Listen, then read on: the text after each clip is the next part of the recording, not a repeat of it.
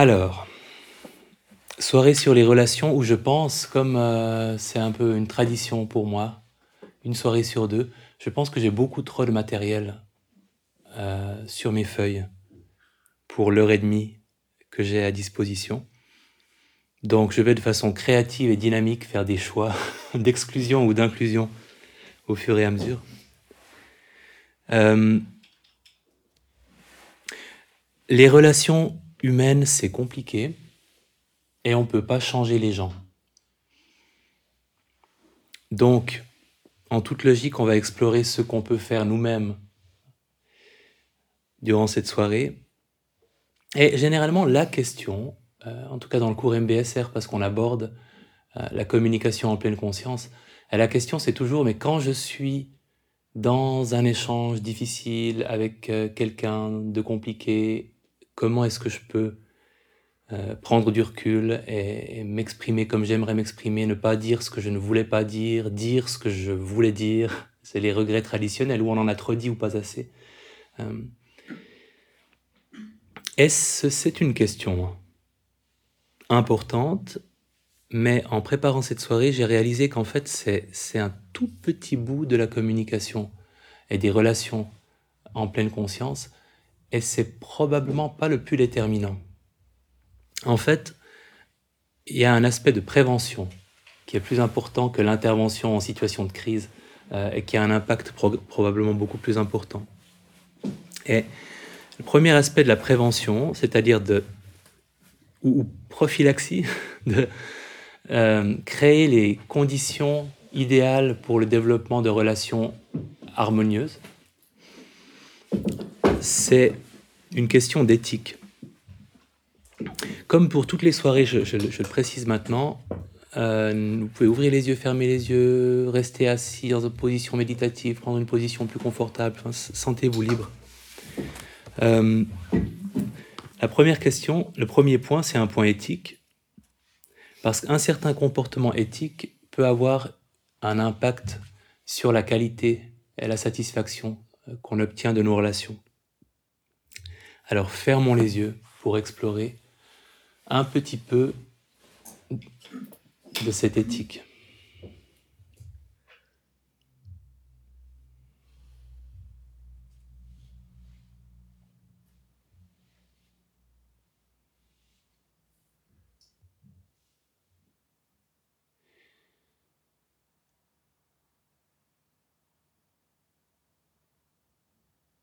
laissant le corps se détendre. Avec chaque expiration, là où il a besoin de le faire.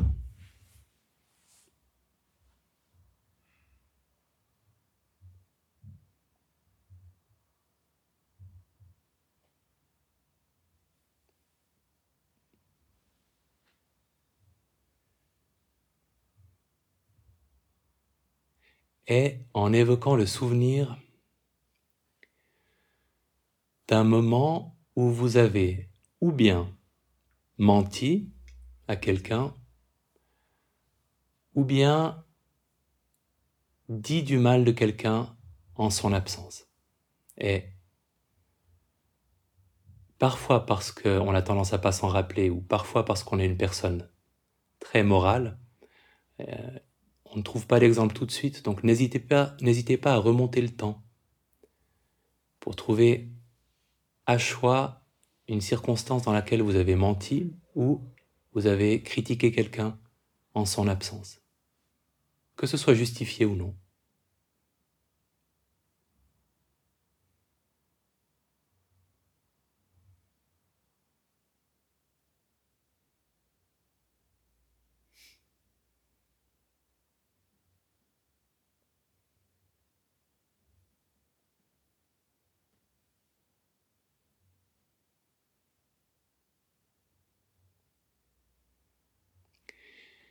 Quand vous avez un moment à l'esprit,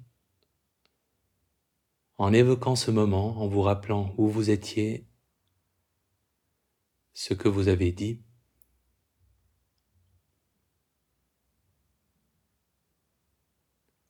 là où les personnes autour de vous,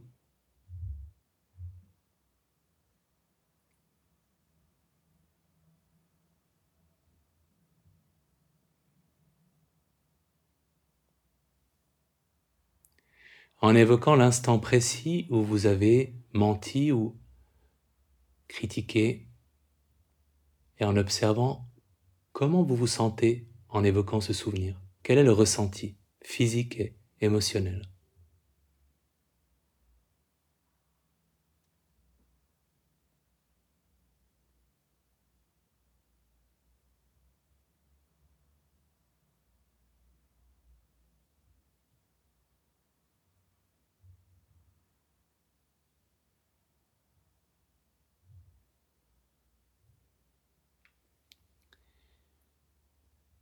Et en évoquant un moment durant lequel vous avez fait preuve de générosité,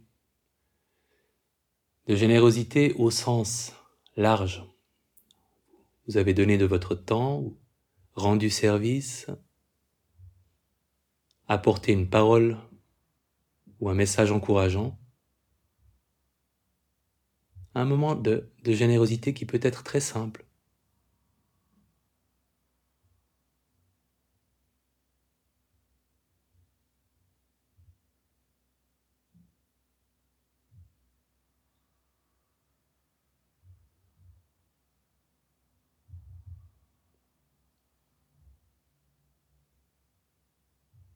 y compris les petits gestes du quotidien qu'on fait pour faciliter la vie des autres, en évoquant le premier moment qui vous viendra à l'esprit.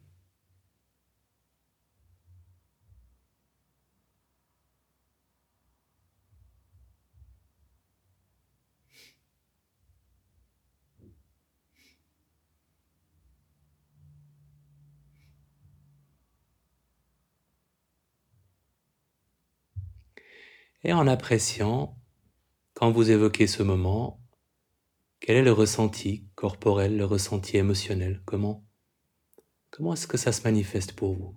Est-ce que c'est plaisant, déplaisant, neutre? Et qu'est-ce que vous ressentez?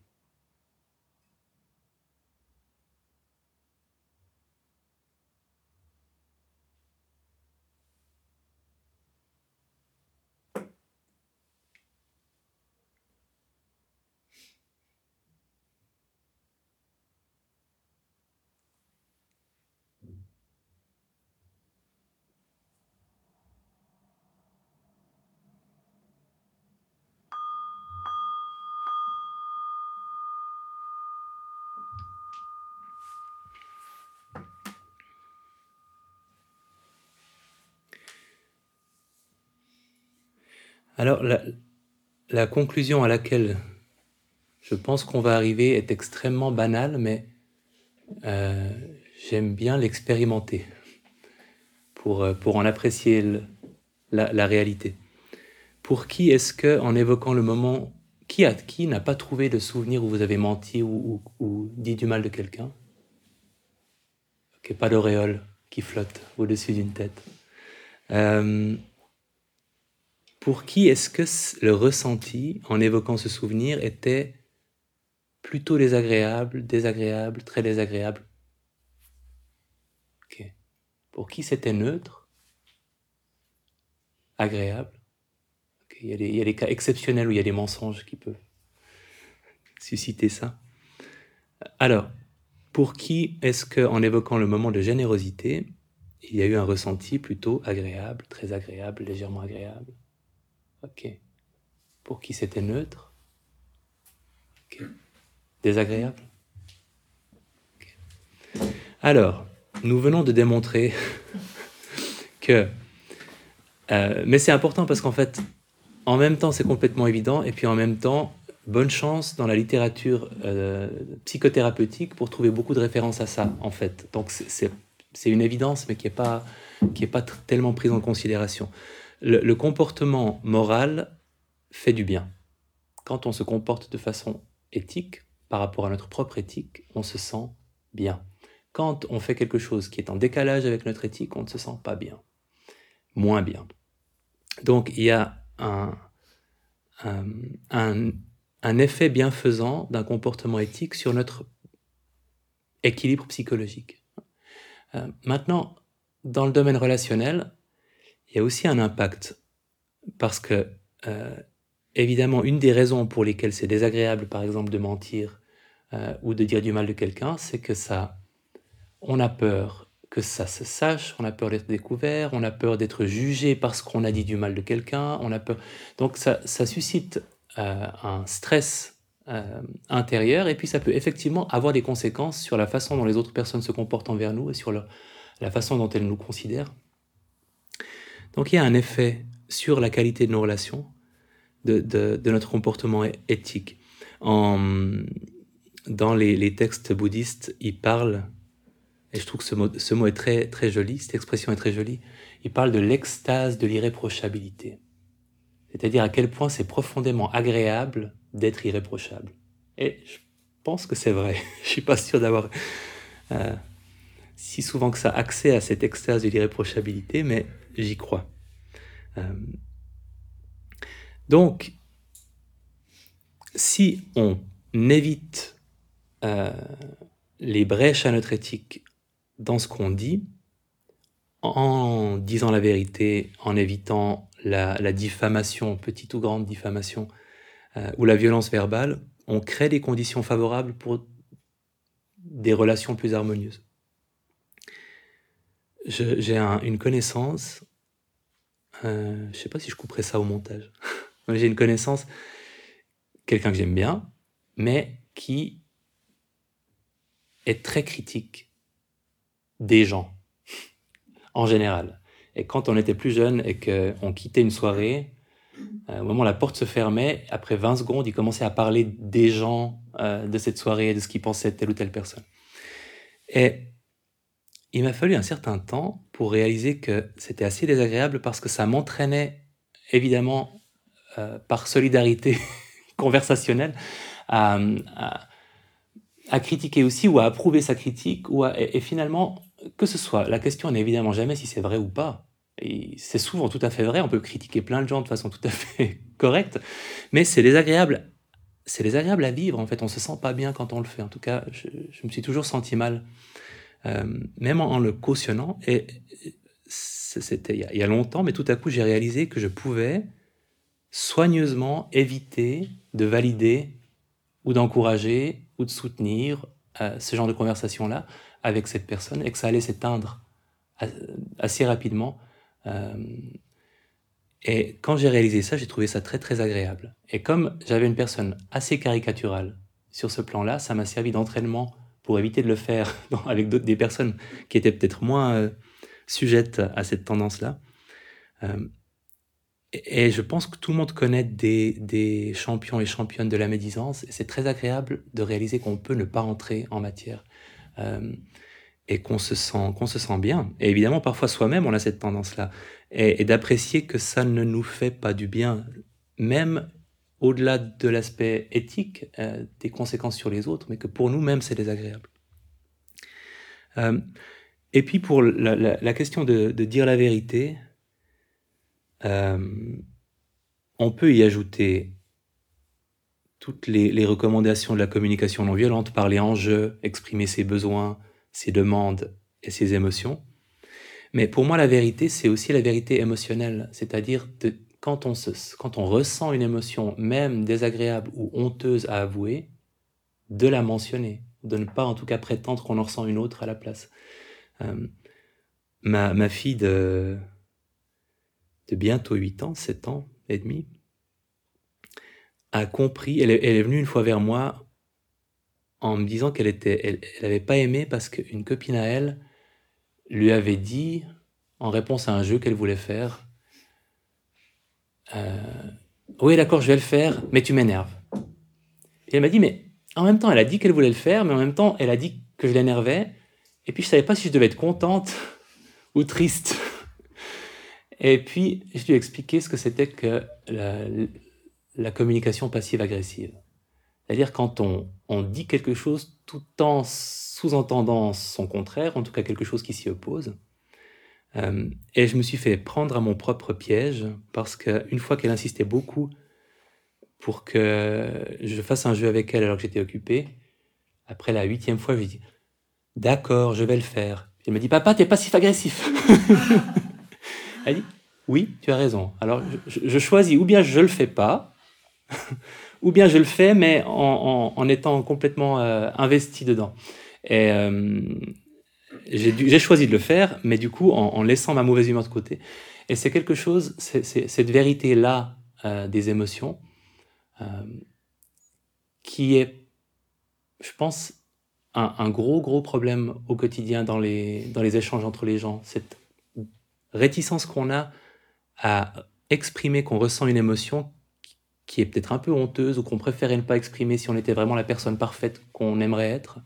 Euh, et dire la vérité implique aussi euh, d'exprimer réellement ce qu'on ressent. Euh, bon, dans la tradition bouddhiste, il y avait aussi la, notion d'action juste.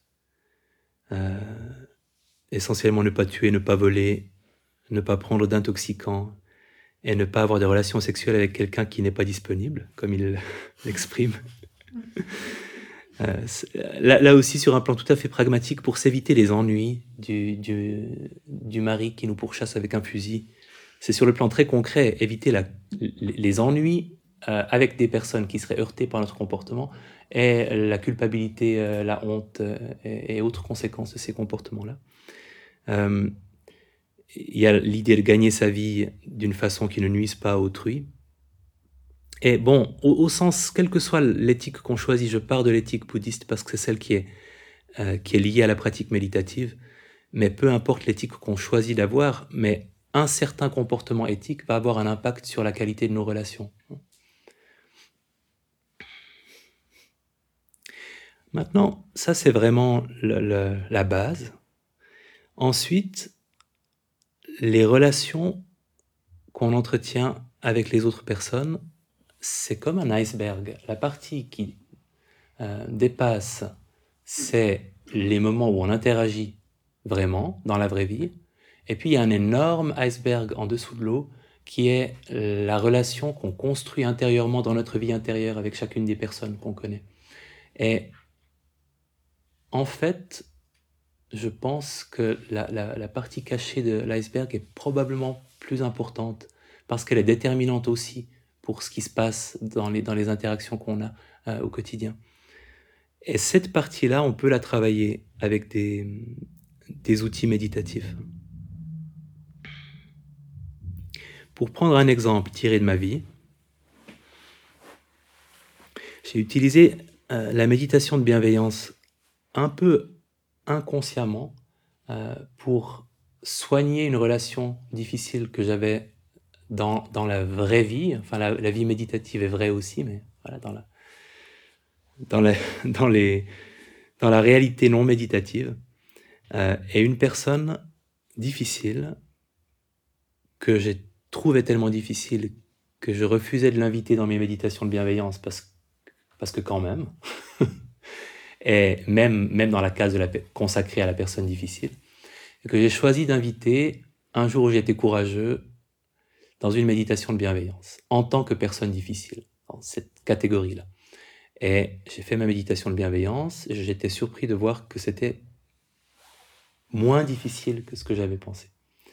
Et quelques mois plus tard, j'ai repensé à la même personne j'ai voulu la mettre dans la catégorie difficile et je me suis dit, mais finalement, je vais la mettre dans la catégorie neutre, euh, qui n'est pas prévue pour ça, mais j'étais pas prêt à, dans, la, dans la structure traditionnelle à la mettre dans la catégorie de la personne proche. Euh, donc, j'ai trouvé un compromis. Euh, et de nouveau, c'était relativement facile j'étais pas, je sentais moins de réaction que la première fois que je l'avais fait. Et quelques mois plus tard, je l'ai intégré comme personne proche, euh, personne à laquelle il est facile de souhaiter du bien. Et ça correspondait vraiment à ce que j'étais devenu capable de lui témoigner en méditation. Euh, donc il y a eu un, cheminement complètement intérieur, c'est-à-dire que je n'étais pas en thérapie avec cette personne, je ne lui ai pas parlé particulièrement pendant cette période-là.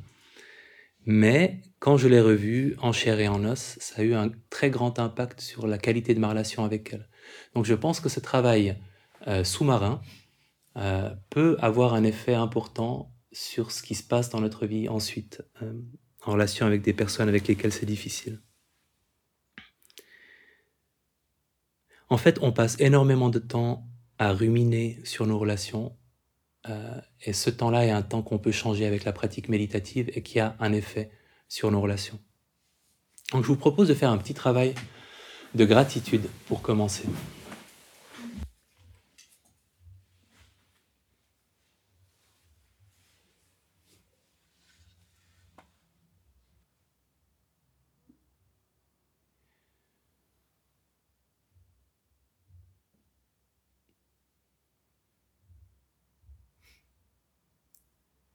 Quelques expirations pour laisser le corps se relâcher.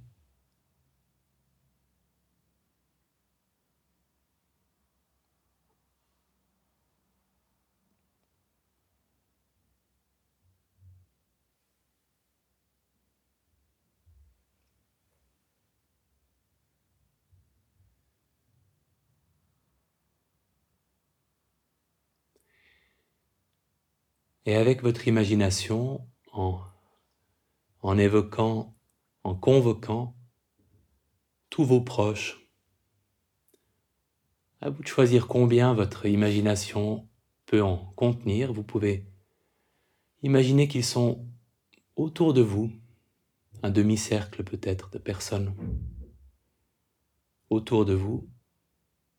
Quels sont les visages, quelles sont les personnes que vous invitez dans cet espace. Ça peut être des proches avec lesquels la relation est facile, mais aussi des proches avec lesquels la relation est plus difficile.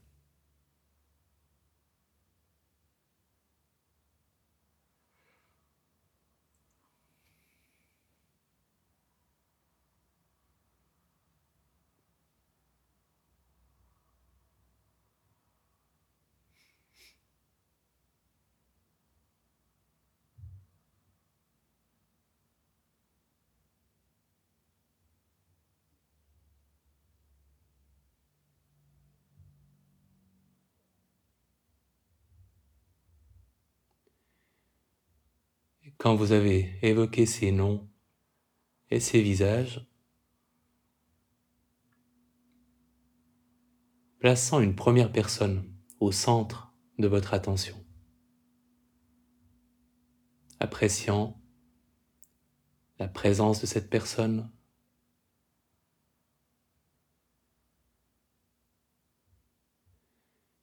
et en la remerciant pour quelque chose qu'elle vous apporte, qu'elle vous a apporté. Pourquoi, de quoi pourriez-vous la remercier? Je te remercie pour pourquoi?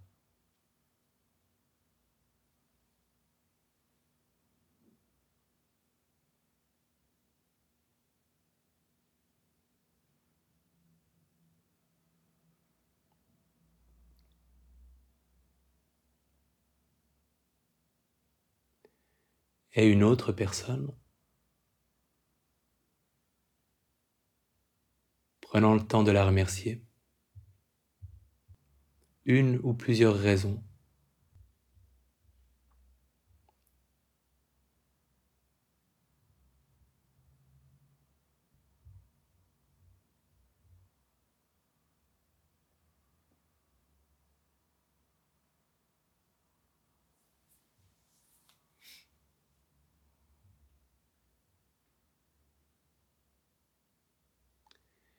et une autre personne. Et de quoi pourriez-vous la remercier?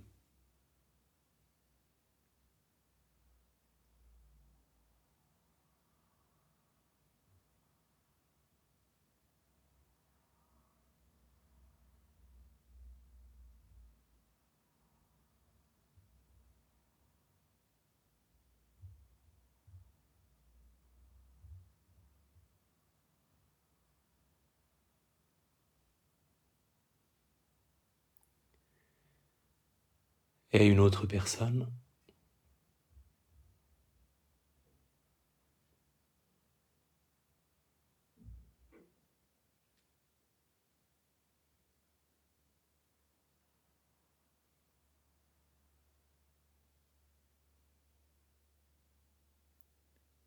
adressant vos remerciements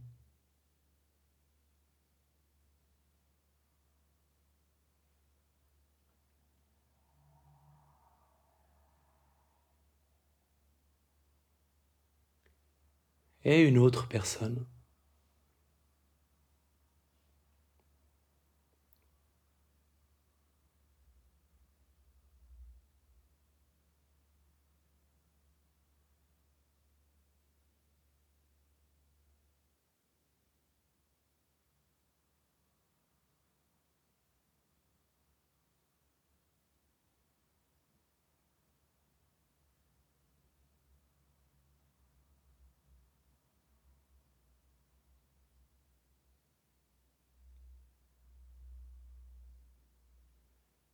Et une autre.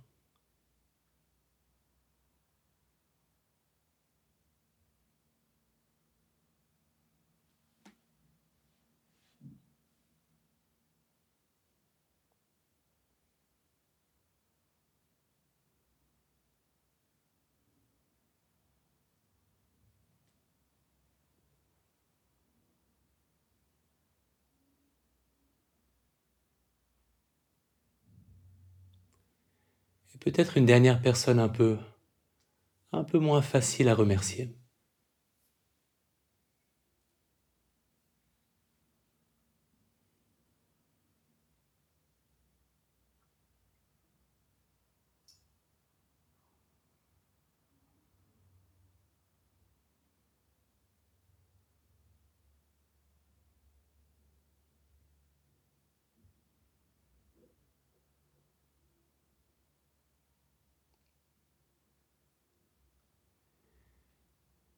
En adressant un merci intérieur à toutes ces personnes, et en laissant ce merci résonner.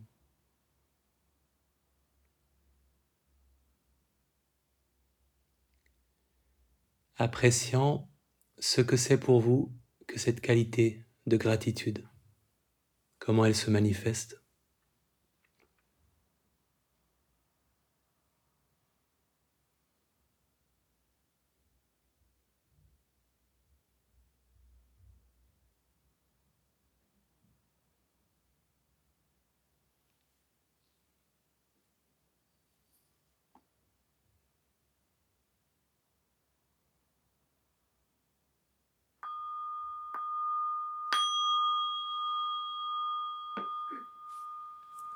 Est-ce qu'il y a des observations?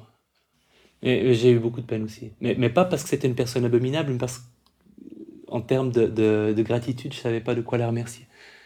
Euh, donc pour finir, euh, je l'ai remercié pour euh, son ouverture d'esprit dans nos conversations. Ce qui est un truc vraiment... voilà, mais j'ai dit quelque chose.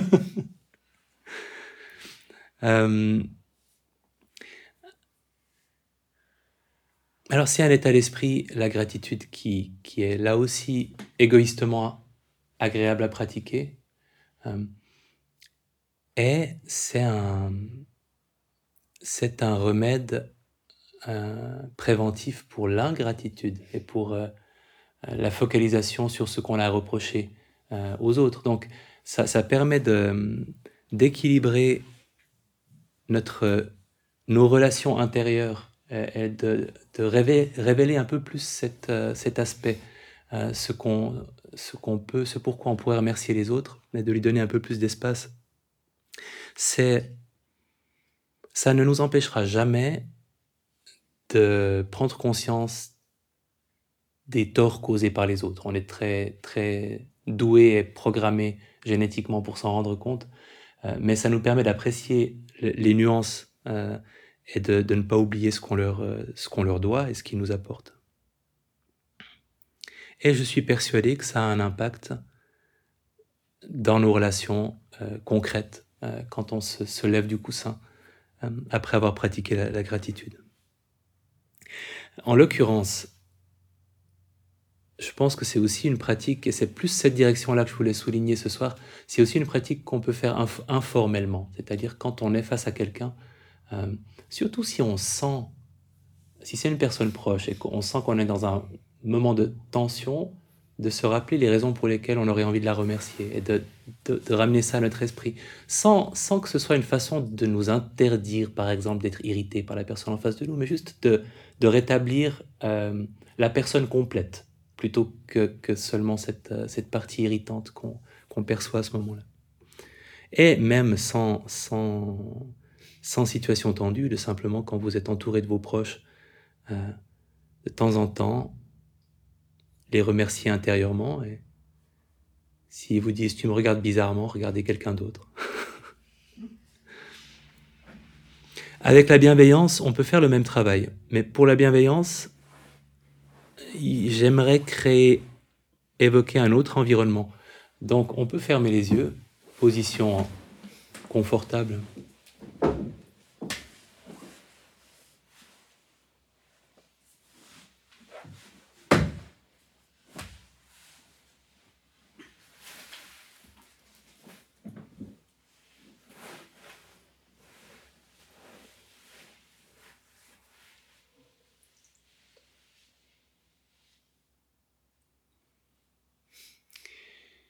Peut-être un peu plus, un peu plus de créativité dans l'imagination en, en choisissant un endroit dans lequel vous vous trouvez souvent avec d'autres personnes qui ne sont pas des proches. Alors, le choix typique, ce serait le lieu de travail. Vous pouvez évoquer votre lieu de travail mais vous pouvez aussi évoquer un endroit que vous connaissez bien, où il y a des gens que vous connaissez un peu, ou en tout cas que vous fréquentez suffisamment pour pouvoir les imaginer, pour pouvoir vous faire une idée de chaque personne. Si vous allez au fitness tous les jours, peut-être le fitness. Si vous avez un, café où vous avez vos habitudes, un sport ou une autre activité que vous pratiquez en groupe.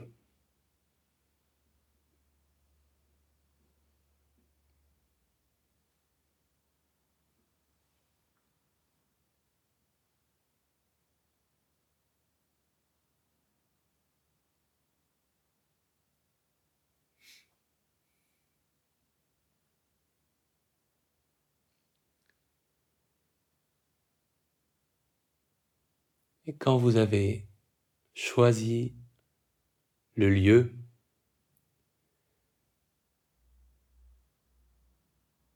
avec votre imagination, évoquant ce lieu et les personnes que vous y rencontrez, que vous y trouvez.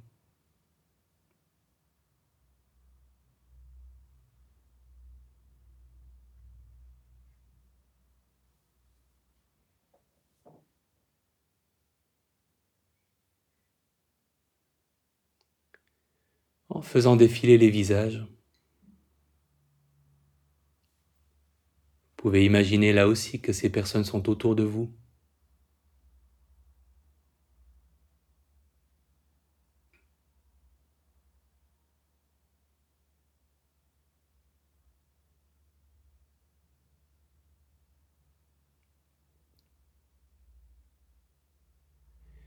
Et en formulant en formulant une phrase de bienveillance que vous pourriez adresser à chacune de ces personnes.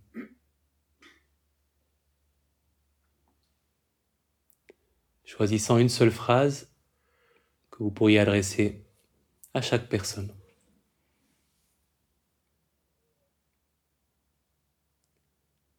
Je te souhaite, je te souhaite quoi? Qu'est-ce que vous pourriez leur souhaiter?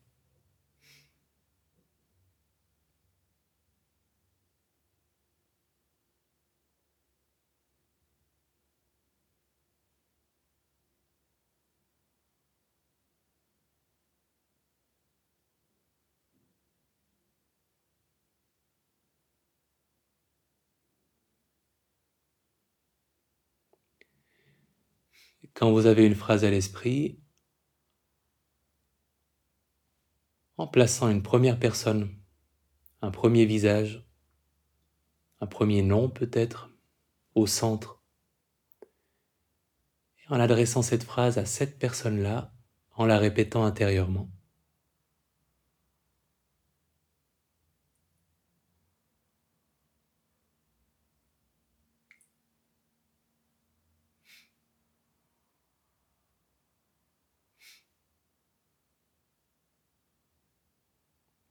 Une autre personne la même phrase.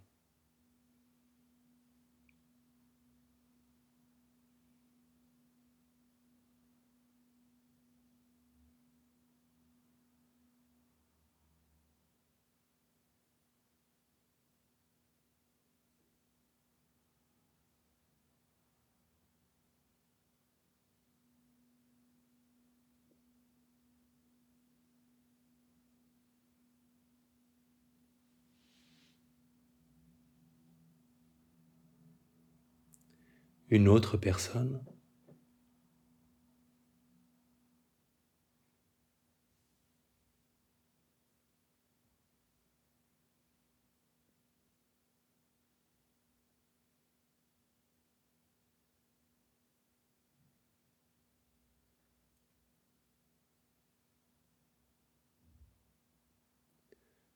Une autre.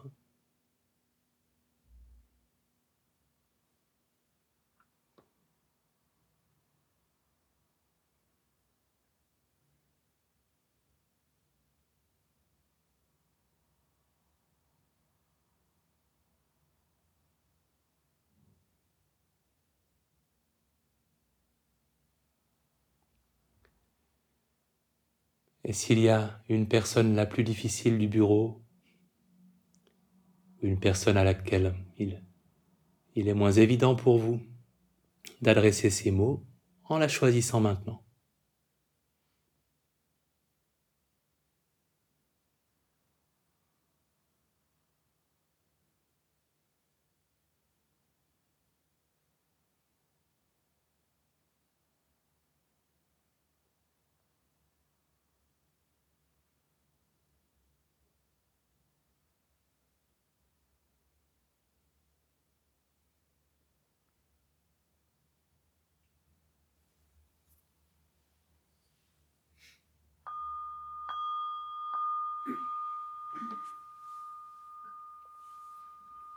Il y avait une personne pour qui Est-ce qu'il y avait une personne un peu plus difficile? Je pense surtout aux personnes qui ont choisi leur, lieu de travail. Ok. Et comment c'était pour cette personne-là? Vous avez senti la petite réticence ou la petite... Pour qui ça n'a pas changé grand-chose finalement Ok. Ce qui est intéressant avec euh, la bienveillance informelle, c'est qu'en fait,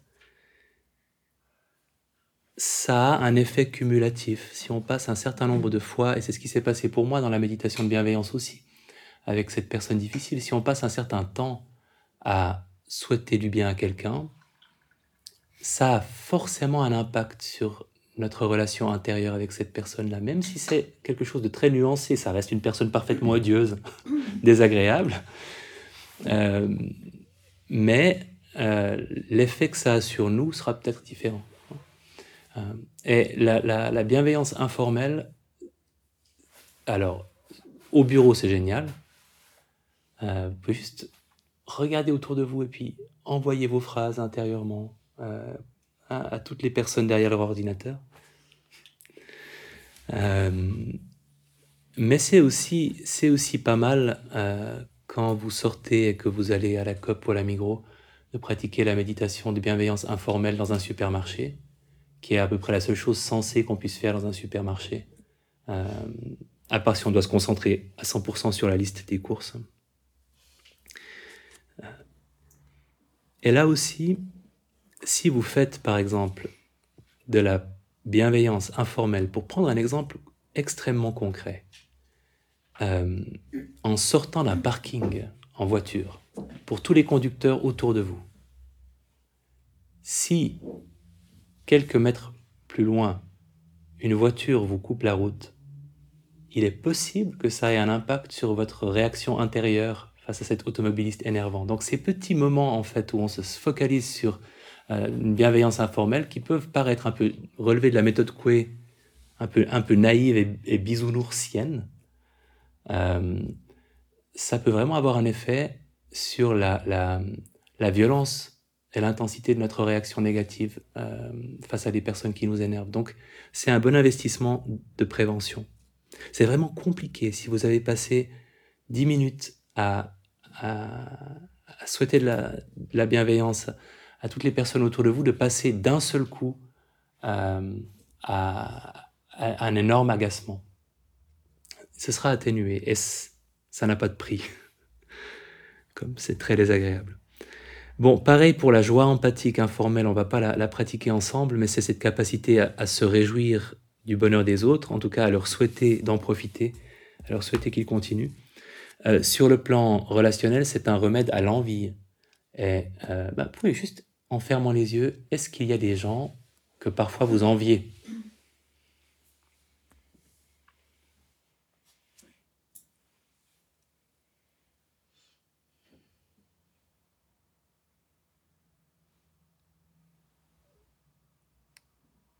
Pour ce qu'ils ont, pour ce qu'ils sont.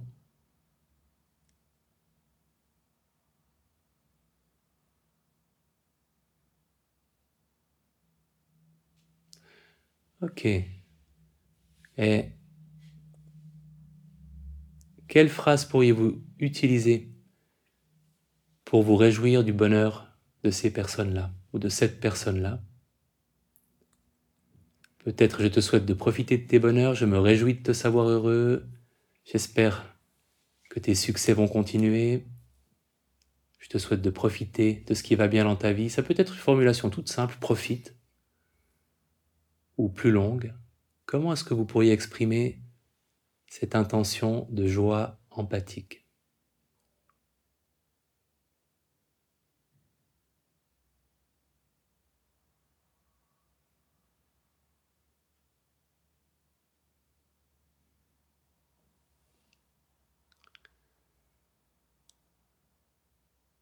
Ok, vous pouvez ouvrir les yeux. Si, si une personne et une phrase vous sont venues, vous avez un, petit travail de méditation informelle que vous pouvez faire la prochaine fois que vous pensez à cette personne. Et, et si vous êtes en face d'elle encore plus. La compassion, la compassion informelle, pour moi, c'est un état d'esprit, quand j'ai réalisé qu'on pouvait le cultiver, qui a eu un très grand impact. Euh, parce que ça m'a vraiment ouvert une façon d'être qui ne me fasse pas de mal face à quelqu'un qui souffre. Hein. Donc, c'est extrêmement utile comme état d'esprit informel. Si vous êtes face à quelqu'un qui ne va pas bien, euh, on peut ressentir de l'indifférence, parfois pour se protéger, du, une espèce de soulagement stupide euh, qui, peut, qui peut se produire parfois. C'est un peu peut-être excessif de dire soulagement, mais ça, n'arrive peut-être qu'à moi. Mais je sais que parfois, il y a une espèce de, de, de soulagement que ce soit pas tombé sur moi, en fait. Quand j'apprends que quelqu'un a une tuile et que j'aurais pu avoir la même tuile, tout en sachant que c'est à la fois nul et irrationnel, une espèce de, réflexe, comme si la météorite était tombée à côté euh, et que je, souffle euh, de qu'elle soit pas tombée sur moi.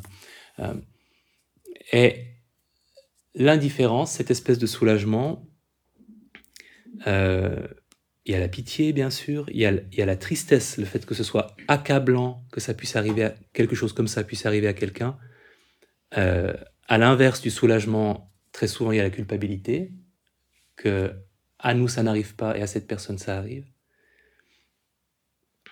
Donc la compassion donne la possibilité d'être complètement en contact avec la souffrance de quelqu'un d'une façon qui ne nous fait pas du mal euh, et qui nous met en condition d'aider autant qu'on puisse le faire pour autant qu'on puisse le faire cette personne. Euh, donc c'est un état d'esprit relationnellement très sain parce que quand vous écoutez quelqu'un parler de ses problèmes et que vous sentez, ça peut être de la tristesse, du découragement, ça peut être de l'agacement, ça peut être la, volonté de lui donner des conseils, euh, de formuler à la place, dans un premier temps en tout cas, une phrase de compassion, c'est-à-dire un souhait que la souffrance de cette personne soit allégée, que ça s'arrange pour elle, qu'elle vive ce qu'elle vit en ce moment le mieux possible, et le lui adresser intérieurement, ça peut faire beaucoup de bien à la conversation et, à votre état d'esprit aussi. Ok, je ne vais pas vous parler de l'équanimité. Euh, j'en ai parlé dans une autre soirée. parce que je veux essayer de consacrer un moment au pardon en méditation. Alors, il y a une méditation du pardon que je ne vais pas vous faire faire parce qu'elle est longue euh, et que je n'ai jamais mise en ligne, mais j'avais fait une soirée sur le pardon. Donc la méditation, l'enregistrement existe. Et ce que je propose, c'est de vous l'envoyer pour les personnes qui aimeraient pratiquer cette méditation? Je vous enverrai l'enregistrement. Euh, mais j'aimerais juste parler du, pardon, euh, toujours dans cette optique de travail intérieur, hein. pas du pardon effectif où on va voir la personne et on, lui dit je te pardonne. Le pardon n'est pas un état ou un résultat ou un, truc qu'on obtient euh, dans la logique méditative, c'est un processus. On peut prendre la direction du pardon comme on prend la direction de la bienveillance, comme on prend la direction de la compassion. Ça ne garantit rien par rapport au résultat. C'est un, engagement dans une direction. Euh, donc on est en train de pardonner. On n'a pas forcément pardonné. Euh, la rancune peut se réveiller à tout moment, donc c'est vraiment un processus continu. Si on prend la direction du pardon, ce n'est pas pour lui faire ce plaisir, c'est égoïstement pour que nous-mêmes on se sente mieux. Parce que, et c'est une phrase que je trouve géniale et extrêmement juste, la rancune est ce poison que l'on avale soi-même dans l'espoir qu'il tuera quelqu'un d'autre. Je trouve cette phrase fantastique parce que c'est exactement ça. Il y a parfois des, expressions qui, décrivent la réalité de façon extrêmement précise, et c'est exactement ça. Euh, on est la, principale personne qui souffre de notre propre rancune, mais dans la rancune, il y a cette idée qu'on le fait pour punir l'autre ou, pour, pour, euh, pour euh, en, réponse, en, réponse à ce que cette personne nous a fait, et il n'y a qu'à nous que ça nuit. Donc quand on prend la direction du pardon, c'est avant tout pour se faire du bien à soi. Ce n'est pas est-ce qu'elle mérite que je lui pardonne, c'est est-ce que moi je le mérite. Et ça n'implique pas, et je pense que c'est pour ça qu'on peut le faire d'une façon euh, où on se sent en sécurité, ça n'implique pas de changer de relation avec qui que ce soit autrement qu'intérieurement. On n'est pas obligé euh, d'inviter cette personne à boire le thé, euh, de lui servir une tranche de madeleine, de lui dire je t'ai pardonné, de lui écrire une longue lettre. On n'est pas obligé de se réconcilier euh, on peut faire ce travail de pardon de façon complètement intérieure, dans la sécurité de notre vie intérieure, euh, et ne, la manifester que si et quand on a l'impression que ça nous fera du bien et, que c'est le bon moment pour nous. Ou ne jamais le faire. Et un autre euh, élément important, ça n'implique pas de pardonner les actions des personnes. Ça implique euh, un travail sur notre relation avec la personne dans le présent. Euh, l'action peut tout à fait être impardonnable. Mais on n'a pas de relation avec des actions, on a des relations avec des personnes. Et on ne peut pas changer euh, les actions passées, mais on peut changer la relation présente, même avec une personne qui a disparu de notre vie. Une autre phrase qui correspond à cette réalité-là, abandonner tout espoir d'un passé meilleur. J'aime beaucoup cette phrase. Et, parfois, c'est ce qu'on cherche, en fait. Un passé meilleur. Puisque le pardon implique des personnes et pas des actions, ça n'implique pas de relativiser la gravité des actions, de nier le dommage causé. Et il y a cette superstition parfois, euh, mais je pense chez beaucoup de gens, certainement chez moi, que pardonner, et particulièrement pardonner trop facilement, serait nier la gravité des actes commis. Euh, et c'est pas le cas. La gravité des actions peut être reconnue tout en pardonnant à la personne on, reconnaît avant tout les circonstances et toutes les circonstances intérieures et extérieures qui ont contribué à ce que ça, se produise. Euh, et je sais qu'un un, un, moment où j'ai pu observer ce processus-là collectivement, c'était dans un des cours de Mindful Eating, de manger en pleine conscience, euh, une, des formations que j'avais suivies, où on nous avait fait un exercice que j'ai ensuite proposé euh, dans la formation que j'ai donnée, de euh, réflexion sur la façon dont nous mangions en famille, hein, sur les règles, sur les rituels, est-ce que la nourriture était une punition, une récompense, en fait tout le, développement de notre relation à la nourriture pendant l'enfance. Évidemment, dans une formation de personnes qui, vis, voulaient enseigner une méthode euh, pour cultiver une relation harmonieuse à la nourriture, il y avait plein de personnes qui avaient une relation compliquée à la nourriture, donc qui avaient vécu euh, dans leur enfance les germes de cette relation-là. Euh, donc il y avait beaucoup de matériel. Et quand on, a discuté, alors beaucoup de gens ont évoqué les souvenirs, il y a beaucoup d'émotions. Euh, et la conclusion à laquelle tout le monde arrivait, avec le recul des adultes que, que, nous étions, c'est cette prise de conscience que nos parents, euh, dans la façon dont ils nous avaient éduqués, avaient fait exactement ce qu'ils pouvaient avec ce qu'ils avaient. Et, et qu'ils avaient euh, reçu eux-mêmes une éducation, qui vivaient dans certaines circonstances et que finalement, ils avaient fait de leur mieux avec le peu ou le beaucoup de ressources qu'ils avaient. Et ça semble complètement finalement évident, mais c'est parfois extrêmement difficile d'aller au-delà de la personne et, et d'admettre que cette personne elle-même a des circonstances qui l'ont faite telle qu'elle était quand elle, quand elle nous a causé du tort.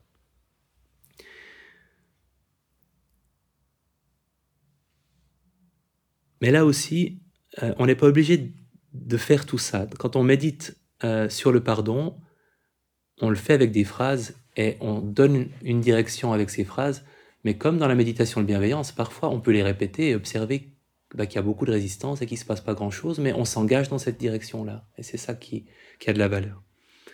Euh, une citation que je vais essayer de traduire de Catherine Ponder. Quand on garde du ressentiment vis-à-vis -vis de quelqu'un, on est lié à cette personne par un lien, une chaîne émotionnelle qui est plus dur que l'acier.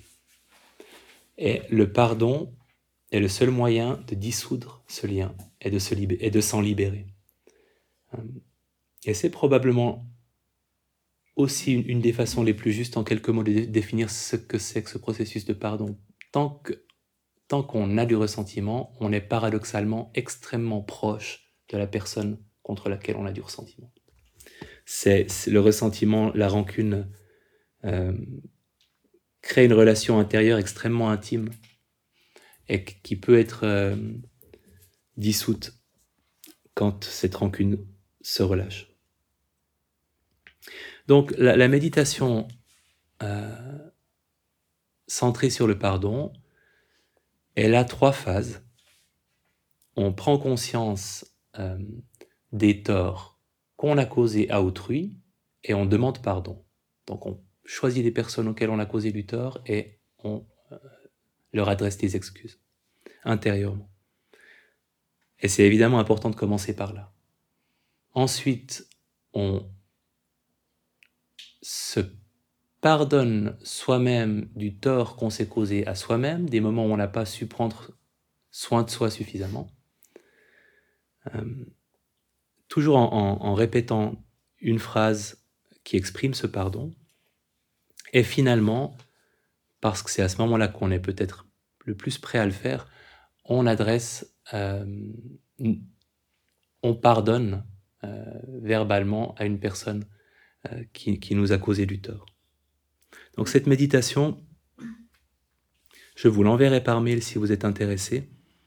Je voulais faire une place pour ce pardon méditatif parce que là aussi, ça m'a ouvert les yeux sur le fait que on peut pardonner dans, la, la, dans notre espace intérieur de façon sûre, c'est-à-dire sans, sans changer quoi que ce soit à nos relations euh, mais qu'on peut faire ce travail intérieur et voir où il nous mène et, jusqu'où ensuite il peut avoir un impact euh, dans, dans les relations concrètes. Et que c'est probablement beaucoup plus facile d'envisager le pardon comme un processus continu qu'on peut vivre intérieurement que comme une grande déclaration qu'on est censé faire parce qu'on a finalement atteint ce, pardon euh, euh, et qu'on est prêt à, l'exprimer euh, à la personne concernée ou aux personnes concernées. Donc, ça c'était le gros morceau de l'iceberg, c'est tout ce travail qu'on peut faire en, méditation formelle et en méditation informelle sur les relations qu'on a avec les autres. Maintenant, il y a la communication en pleine conscience. Euh, ce qui dépasse. Et pour travailler sur la communication en pleine conscience, je vous propose de prendre une position de méditation bien confortable.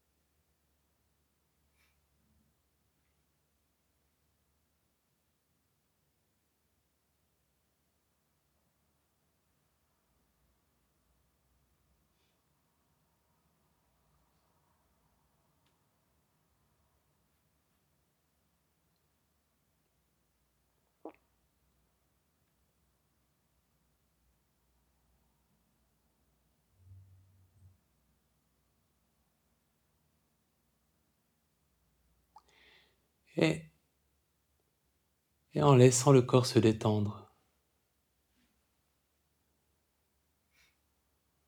Avec chaque expiration, prenant conscience de cette détente, là où elle peut s'installer.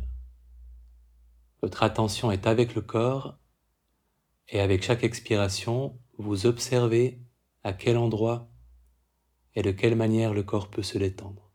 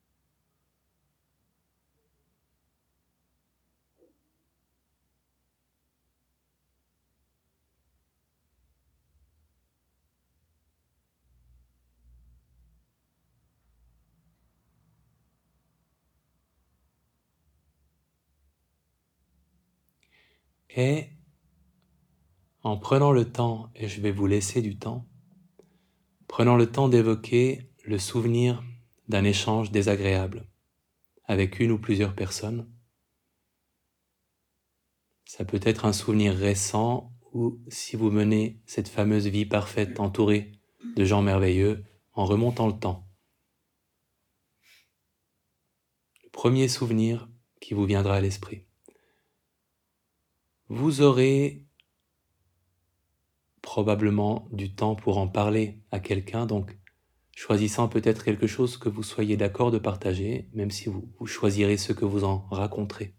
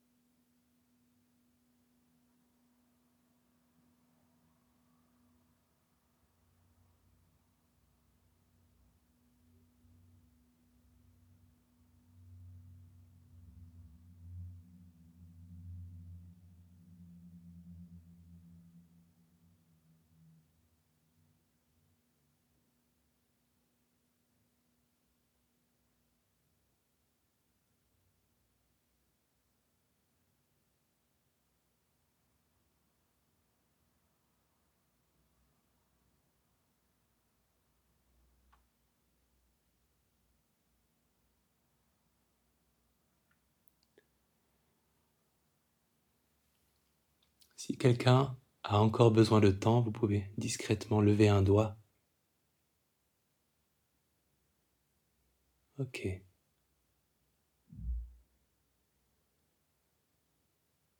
En évoquant ce souvenir, en commençant par évoquer le lieu,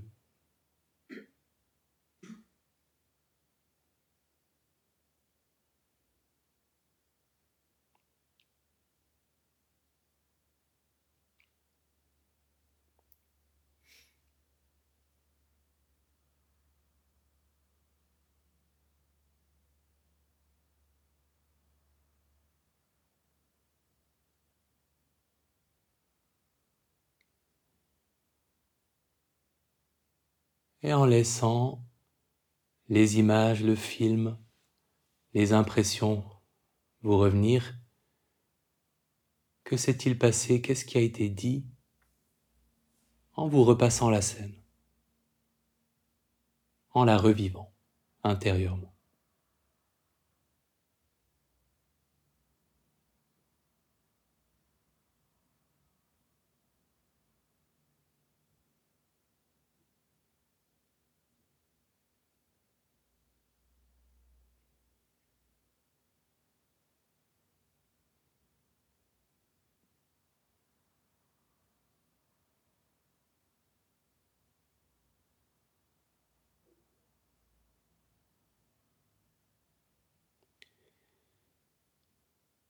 en évoquant le pire moment ou, le moment le plus intense?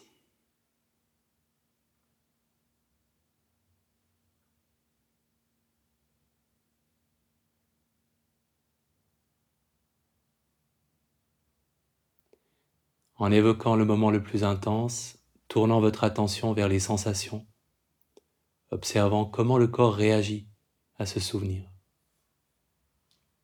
Quelles sont les sensations?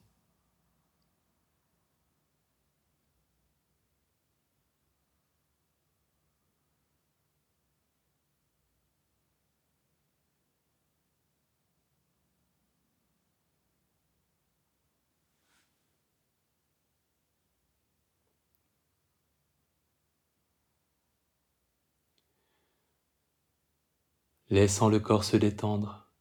À l'expiration, laissant ces sensations-là se détendre si elles en ont besoin.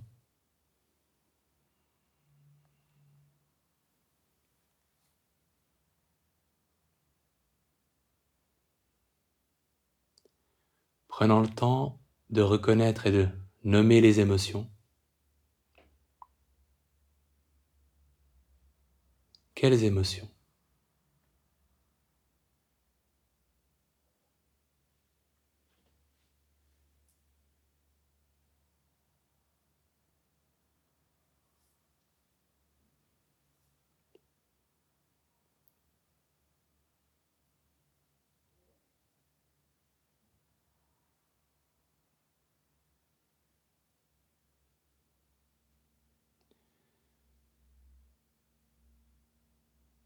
en prenant conscience de la respiration, laissant ce souvenir pour vous focaliser sur la respiration.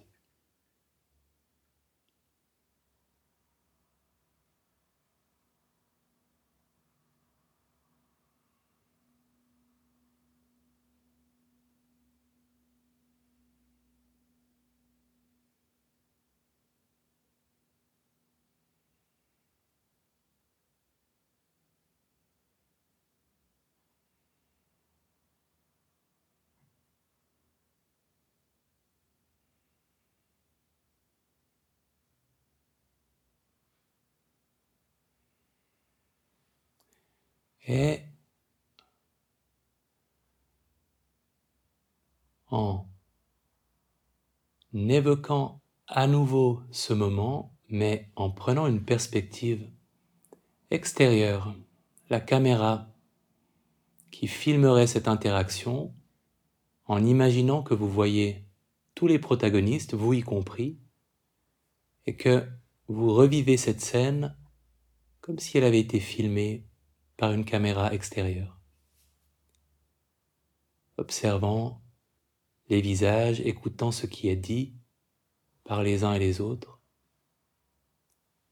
à quoi est-ce que ça ressemblerait?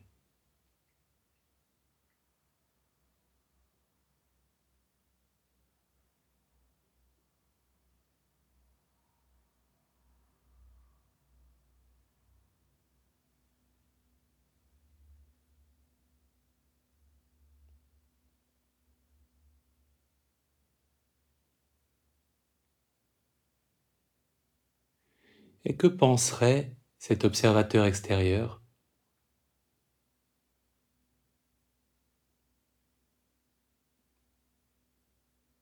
Qu'est-ce qu'il remarquerait?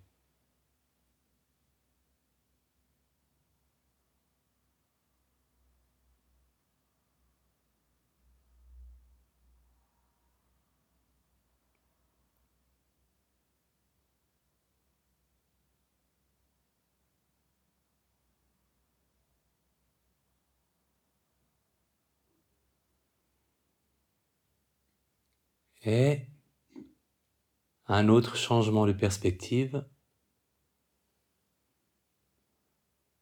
en revivant cet échange avec la perspective de l'autre ou d'une des autres personnes, imaginant ce qu'elle verrait avec ses yeux à elle, ses yeux à lui, en vous regardant, en vous mettant à la place de cette personne.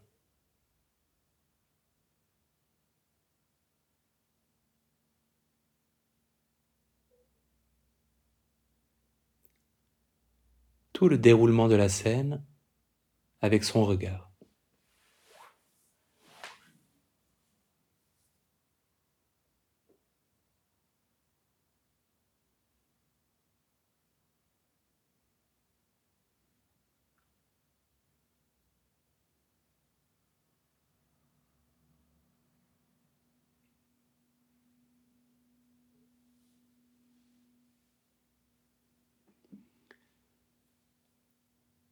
Et autant que votre imagination vous permette de, le faire en, en nommant les émotions que cette personne a peut-être ressenties. et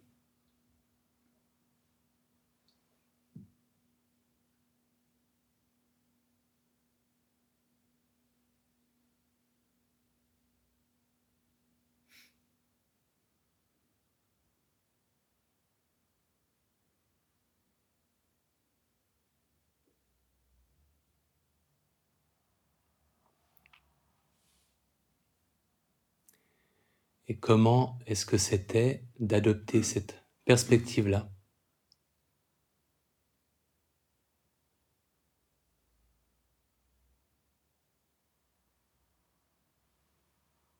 Qu'est-ce que cette personne, dans votre imagination, dirait de ce qu'elle a vécu, de ce qu'elle a observé?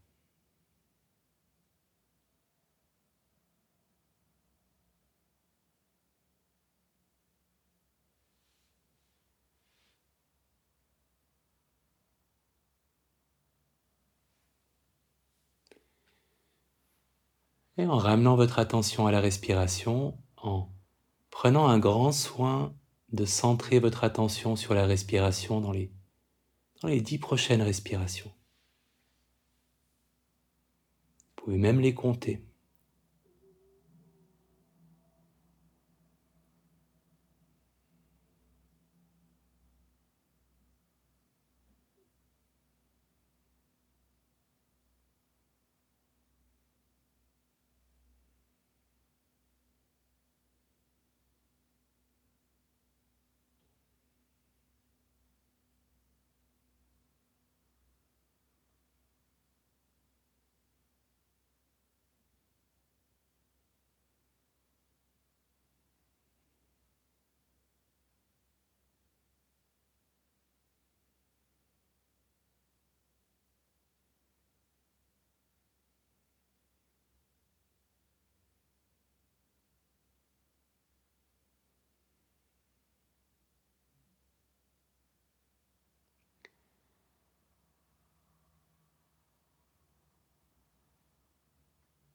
Et en imaginant que la fée de la méditation passe par là et qu'il vous ait donné la possibilité de revivre ce moment en étant dans un état de parfait équilibre méditatif, avec un esprit lucide, calme, bienveillant, sortant d'une longue méditation, vous êtes parachuté à nouveau dans cette situation. Qu'est-ce qui change dans le déroulement de ce moment? Qu'est-ce que vous ressentez différemment? Qu'est-ce que vous faites ou dites différemment si vous êtes maintenant dans cet état parfaitement méditatif?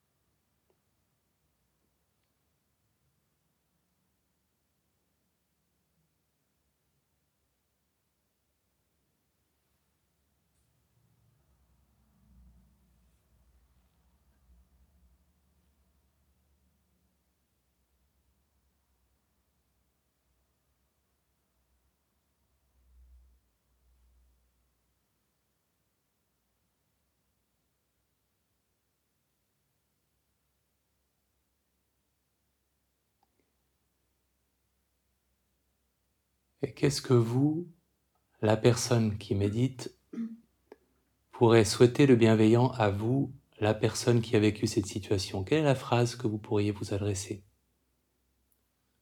La version originale de la situation.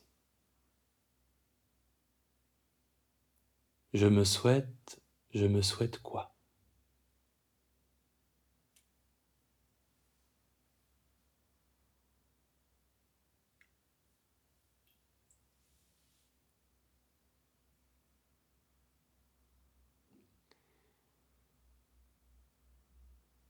Qu'est-ce que vous pourriez souhaiter de bienveillant à la personne ou aux personnes avec lesquelles vous avez eu, cet échange difficile? Quelque chose de réaliste que vous seriez d'accord de leur souhaiter?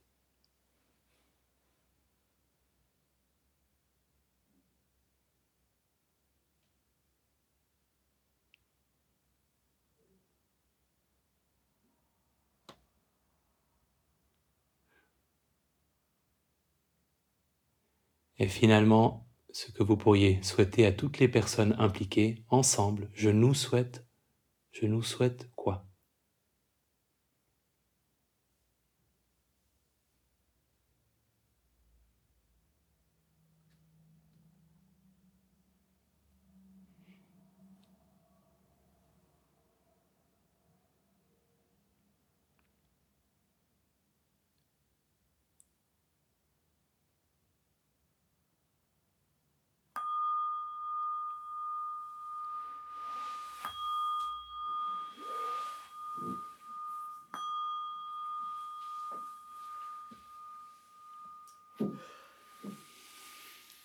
Et vous pouvez former silencieusement avec cette euh, grâce et cette maîtrise infinie du langage non verbal qui vous caractérise, former des paires pour passer un petit moment d'échange sur ce que vous venez de faire méditativement.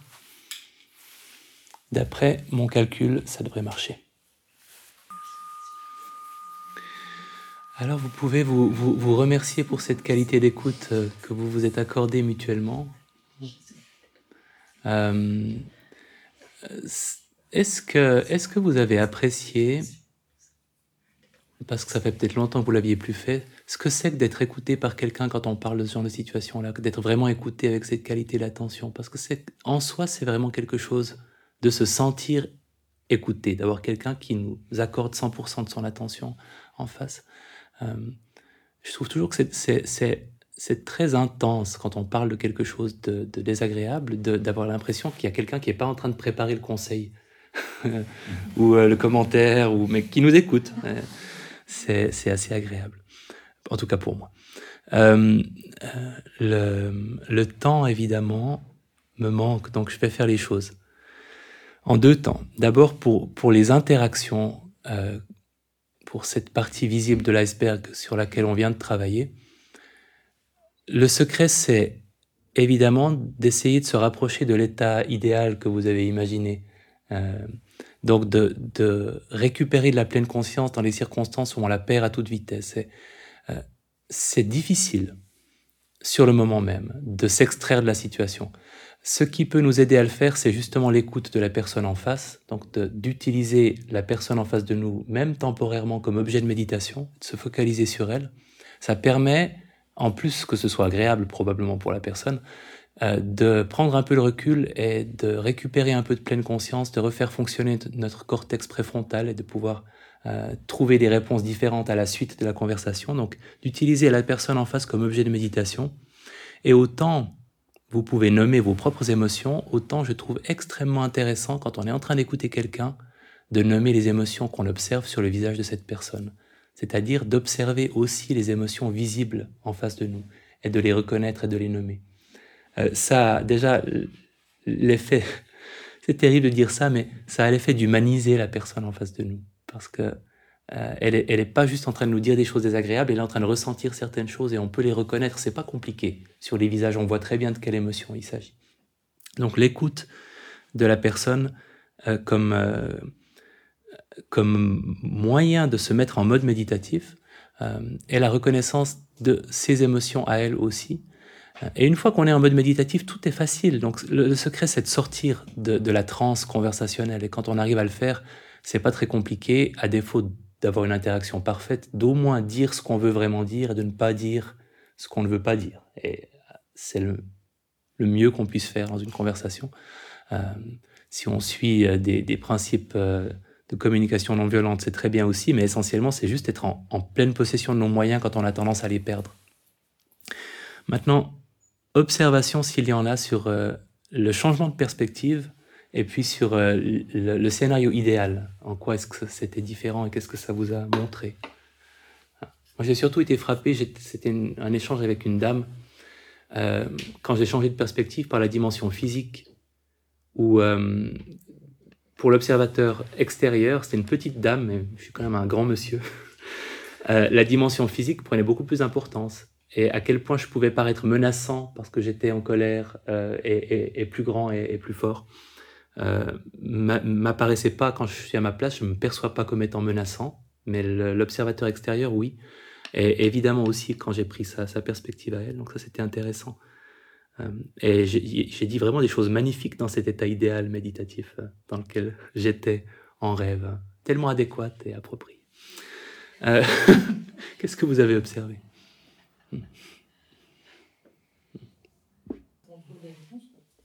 Là, on est de nouveau, et, moi j'ai eu finalement la même conclusion, c'était un, désengagement, ce que j'ai fait dans la version idéale, vraiment un engagement minimal.